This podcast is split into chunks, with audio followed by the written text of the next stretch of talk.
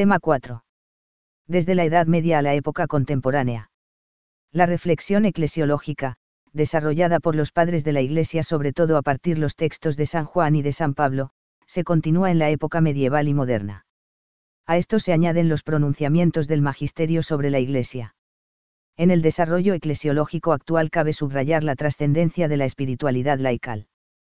Como factores que influyeron en la eclesiología durante la época medieval pueden citarse, la unión entre el papado y el imperio con las tensiones y fracturas entre ambos, el cisma con los orientales, comenzado por Focio y establecido con Miguel Cerulario, 1054, la reflexión teológica sobre las relaciones entre la Eucaristía y la Iglesia, otras dos fuentes de tensión fueron la relación entre el clero secular y las órdenes mendicantes y entre la autoridad del Papa y la de los obispos con él.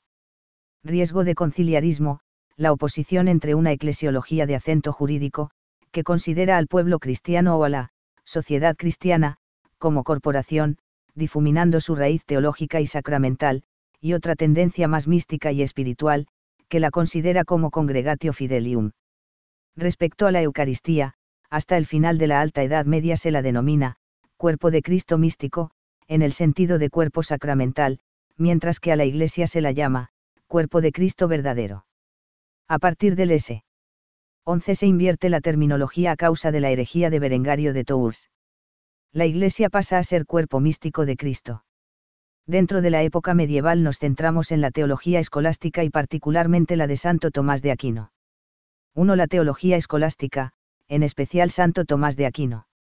Santo Tomás de Aquino, 1224 a 1274, no escribió una eclesiología porque, suele decirse, la Iglesia es su contexto vital, su mundo y su hogar teológico.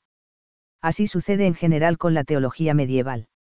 La Iglesia es el clima donde se vive y se participa del misterio de Dios en Cristo por el Espíritu Santo. Por otra parte, hay que tener en cuenta que entonces no se distinguía entre la sociedad espiritual y la sociedad temporal, era un mundo unificado, y esto no facilitaba la autorreflexión de la Iglesia sobre sí misma. Veamos en primer lugar la idea que tiene Tomás de Aquino sobre la Iglesia. En un segundo momento señalamos esquemáticamente los puntos fundamentales de su reflexión eclesiológica. 1.1.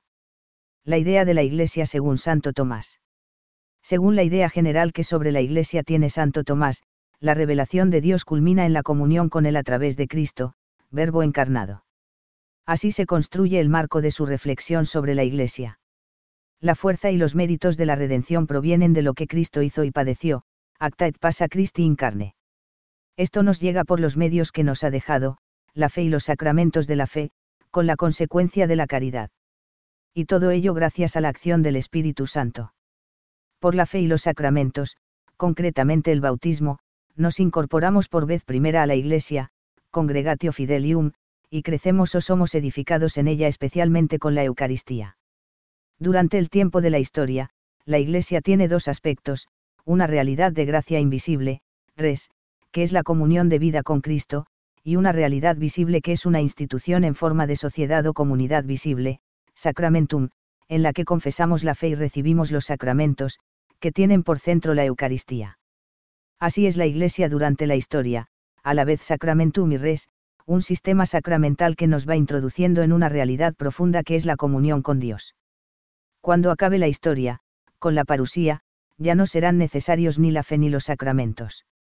Entonces ya la Iglesia no será, sacramentum et res, sino solamente res, restantum, solamente realidad de comunión con Dios plena y definitiva. 1.2 puntos fundamentales en su reflexión eclesiológica. Señalemos ahora cuatro puntos fundamentales de la reflexión eclesiológica del doctor de Aquino. A. La Iglesia como misterio de comunión con Dios que se da y se realiza en Cristo. La Iglesia es la congregatio fidelium que abarca todos los justos de la historia e implica de alguna manera a las cosas creadas, entre su salida de Dios, exitus, y su vuelta a Dios, reditus, por la gracia que concede a través de la Iglesia. B naturaleza sacramental de la Iglesia peregrinante. Los sacramentos pertenecen a la etapa de la Iglesia peregrinante.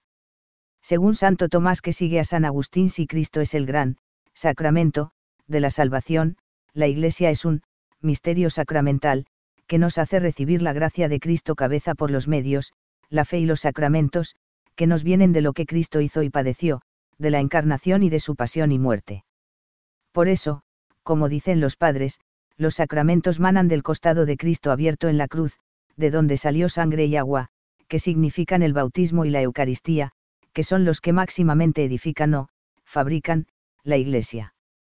La Iglesia junto con Cristo forman, queisa hay una mística persona, como una persona mística. Así lo dice Santo Tomás. Cristo tuvo la gracia no solo como hombre particular, sino como cabeza de toda la Iglesia, a la que todos están unidos como los miembros a la cabeza, formando con ellos como una sola persona mística. Y de ahí proviene el que el mérito de Cristo se extienda a los demás, por ser miembros suyos, como en un único hombre la acción de la cabeza pertenece, en cierta manera, a todos sus miembros, pues no siente solo para sí misma, sino para todos los miembros, STH 3, Q19, A4, AC. Tanto la comunión de los santos, realidad profunda, como la institución eclesial, realidad visible, forman la Iglesia. La Constitución Lumen Gentium, N8, recoge esta doctrina diciendo que la Iglesia es una, realidad compleja, orgánicamente estructurada, donde lo visible se ordena a lo invisible. C. La Eucaristía es la cumbre de los sacramentos y el centro de la edificación de la Iglesia. Se sitúa en el nivel de la, res, o realidad profunda a que apuntan todos los sacramentos, porque contiene sustancialmente el, bien común espiritual, de la Iglesia, cf. STH 3, Q65, A3, AD1. La Iglesia es la, res, profunda, el fruto último de la Eucaristía. D. La Iglesia tiene una constitución jerárquica. Los apóstoles y sus sucesores son los vicarios de Dios en lo que se refiere al gobierno de la Iglesia constituida por la fe y los sacramentos de la fe. De aquí que, de la misma manera que no les es lícito constituir otra Iglesia, tampoco les es permitido entregar otra fe, ni instituir otros sacramentos, pues con razón se dice que, por los sacramentos que fluyeron del costado de Cristo colgado en la cruz, está fabricada la Iglesia de Cristo, STH 3, Q64, A2, A3. E. Otros aspectos. Todo ello se completa con el carácter sacramental como participación del sacerdocio de Cristo, ver más adelante, en el tema 14, la comparación de la Iglesia como, sacramento universal, con los sacramentos particulares.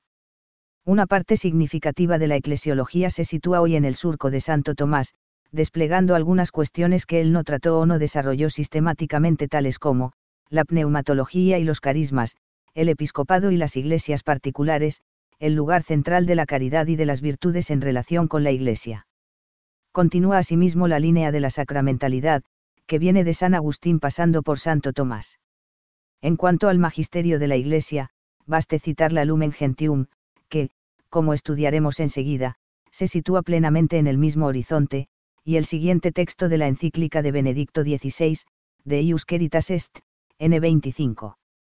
La naturaleza íntima de la Iglesia se expresa en una triple tarea, anuncio de la palabra de Dios, querigma martiría, celebración de los sacramentos, liturgia, y servicio de la caridad, diaconia. Son tareas que se implican mutuamente y no pueden separarse una de otra. Para la Iglesia, la caridad no es una especie de actividad de asistencia social que también se podría dejar a otros, sino que pertenece a su naturaleza y es manifestación irrenunciable de su propia esencia. 2. La Iglesia en la teología posterior. Recorramos brevemente los siglos posteriores a la época medieval. 2.1. Los primeros tratados de eclesiología y los movimientos antijerárquicos. Como tal aparecen en el S.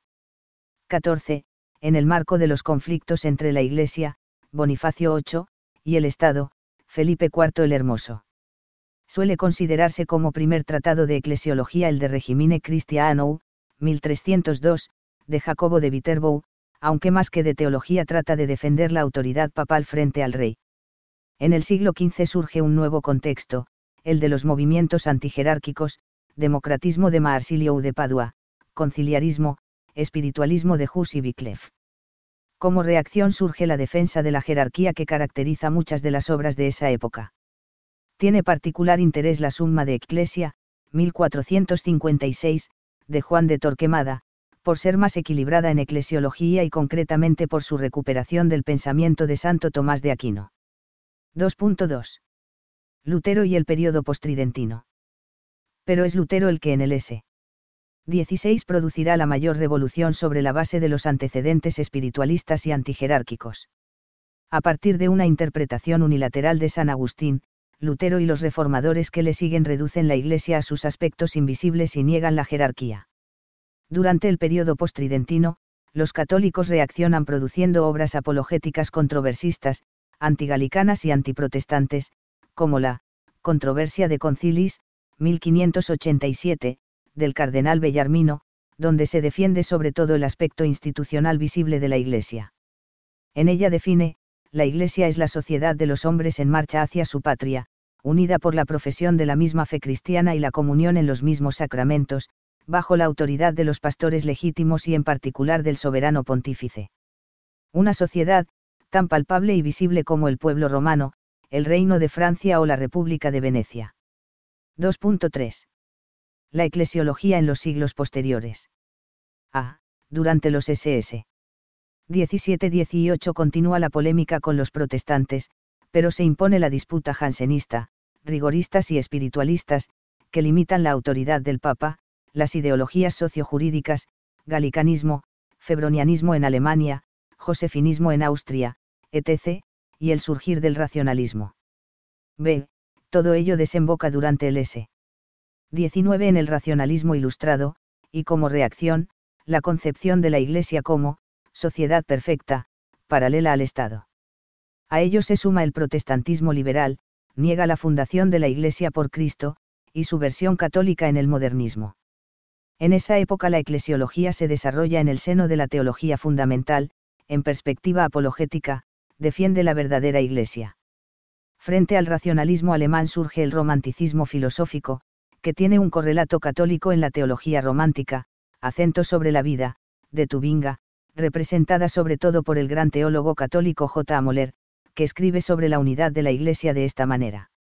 La unidad de la Iglesia cristiana consiste en una vida, encendida directa y continuamente por el Espíritu Divino, vida que se conserva y se prolonga por el amor activo que estrecha a los fieles entre sí, subraya la dimensión pneumatológica.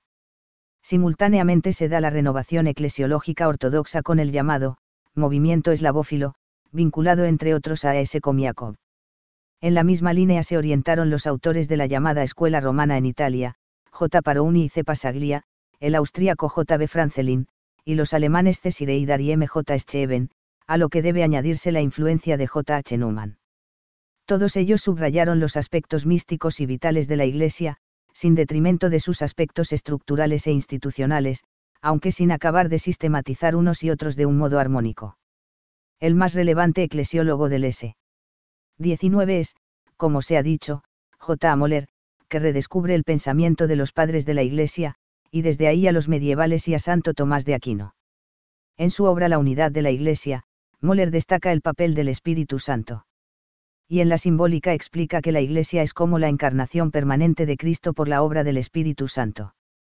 A través del teólogo francés Yves Congar, Moller fue conocido a partir del S. XX en Europa. Sus ideas fueron recogidas por León XIII, Satis Cognitum, y Pío XII, Mystici Corporis, y desembocaron, junto con las de Scheven y Newman, en el Concilio Vaticano II. C.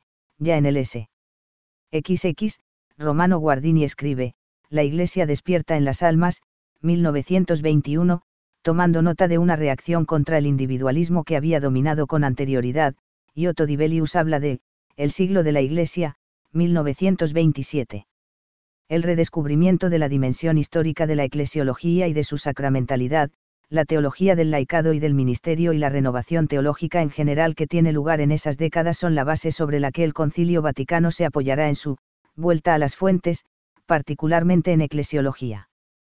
3. La Iglesia según el Magisterio. Presentamos las declaraciones eclesiológicas del Magisterio de la Iglesia, antes del Concilio Vaticano II y una síntesis de la doctrina conciliar sobre nuestro tema. 3.1. Declaraciones del Magisterio sobre la Iglesia antes del Concilio Vaticano II. A. Hasta la Edad Moderna.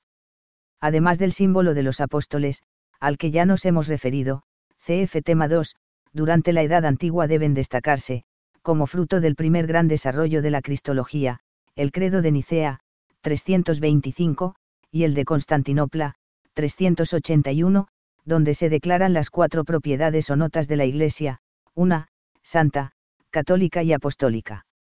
Durante la Edad Media sobresalen los concilios que intentan la unión de los ortodoxos con Roma, dos de León, 1274, y Florencia, con 1438, que subrayan la importancia del Papa en la Iglesia, y el de Constanza, con 1414, contra el espiritualismo de Hus y Wycliffe. En la Edad Moderna ya ha sido citado el Concilio de Trento, 1545 a 1563, con su doctrina eclesiológica antiprotestante, y el énfasis en el valor objetivo de los sacramentos, del sacerdocio ministerial y de la jerarquía. B. La Edad Contemporánea, antes del Concilio Vaticano II. El Concilio Vaticano I, 1869 a 70. En un contexto caracterizado por el racionalismo, la ilustración y el relativismo histórico, la Constitución Pastora Eternus se pronuncia sobre la naturaleza de la potestad del Papa y su infalibilidad. La encíclica Satis Cognitum, 1896, de León XIII considera a la Iglesia como cuerpo místico con unos aspectos visibles que extraen su fuerza y su vida de los elementos invisibles. La encíclica Mystici Corporis, 1943, de Pío XII resalta tres aspectos de la Iglesia, 1. La Iglesia es cuerpo místico que con Cristo cabeza forma, una sola persona mística, recogiendo las ideas de Santo Tomás, 2. La Iglesia es un misterio de encarnación, visible e invisible, humano y divino, 3 los miembros de la Iglesia son los bautizados que profesan una misma fe, celebran unos mismos sacramentos y están unidos a la jerarquía. 3.2. El Magisterio del Concilio Vaticano II, 1962 a 1965, sobre la Iglesia. Ya durante el Concilio Vaticano II, hay que reseñar la aparición de la primera encíclica de Pablo VI, Ecclesiam Suam, 6 de agosto de 1964 se ocupa de las relaciones entre la Iglesia y el mundo, de la autoconciencia, de la Iglesia en su misión y renovación, y del diálogo dentro de la Iglesia con los católicos no practicantes, con los cristianos no católicos y con no cristianos y ateos.